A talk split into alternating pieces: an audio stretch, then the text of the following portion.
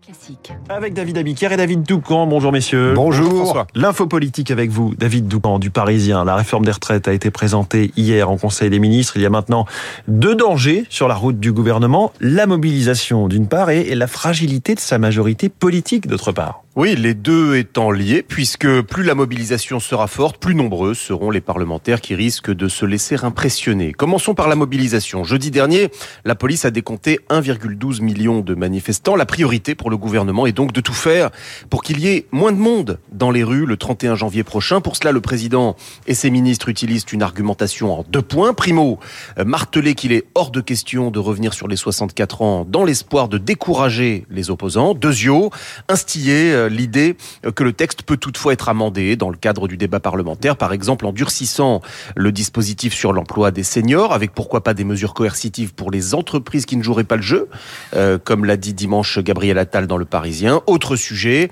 euh, le fait que les personnes ayant euh, commencé à travailler à 20 ans auront à cotiser 44 ans et non 43 comme les autres pour obtenir une retraite à taux plein. Pour l'instant, le gouvernement refuse de bouger sur ce point au nom de l'équilibre budgétaire, mais il se garde sans doute quelque chose à céder euh, dans les prochaines semaines si l'opposition à la réforme devait se durcir encore davantage, nous explique un cadre de la majorité. Bref, l'exécutif se dit à la fois prêt au dialogue et inflexible sur les 64 ans. Il pense pouvoir ainsi contenir la protestation de la rue et préserver un fragile chemin parlementaire. Oui, vous dites fragile parce qu'on sent une certaine fébrilité parmi les parlementaires. En effet, des voix discordantes se font, des voix discordantes se font entendre au sein des groupes Renaissance, Modem et même Horizon chez Édouard Philippe qui plaidait pourtant euh, pour une retraite à 67 ans. En tout, une demi-douzaine de députés qui affirment ne pas euh, pouvoir voter la réforme en l'état parce qu'elle manquerait de justice. Chez les Républicains aussi, euh, ils sont une douzaine à l'Assemblée derrière Aurélien Pradier et quelques proches de Xavier Bertrand au Sénat à être sur cette ligne.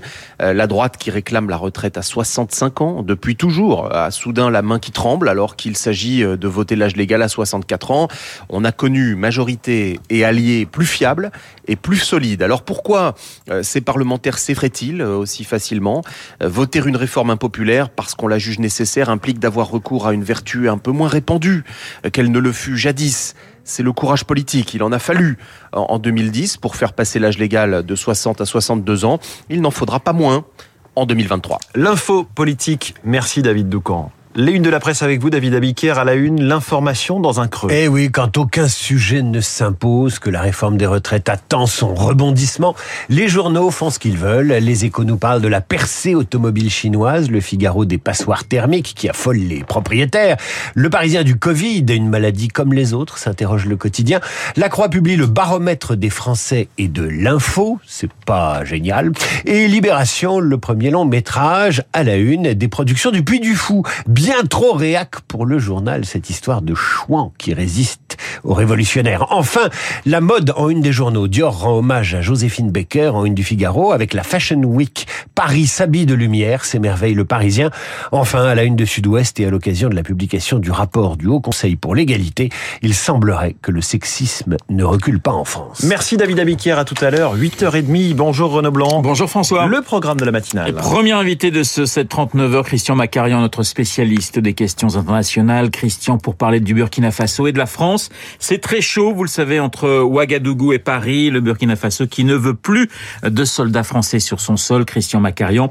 À 7h40, juste après euh, le journal de Charles Bonner, l'international, mais aussi sur Radio Classique, la culture et le théâtre. Nous allons ce matin frapper les trois coups avec euh, deux invités exceptionnels. À partir de 8h10, Guillaume Durand recevra Guillaume Gallienne, sociétaire de la Comédie Française, et Eric Ruff, administrateur général de cette même comédie française. La Maison de Molière à l'honneur sur notre antenne avec notamment cette pièce La mort de Danton qui, vous le verrez, a un écho très particulier aujourd'hui. Guillaume Gallienne, Eric Ruff dans notre matinale à partir de 8h10 donc. Rendez-vous à ne pas manquer. Vous n'oubliez pas 8h40 Esprit Libre. Comme tous les mardis, vous retrouverez pour commenter l'actualité Rachel Kahn et Hervé Gattegno Esprit Libre juste après la revue de presse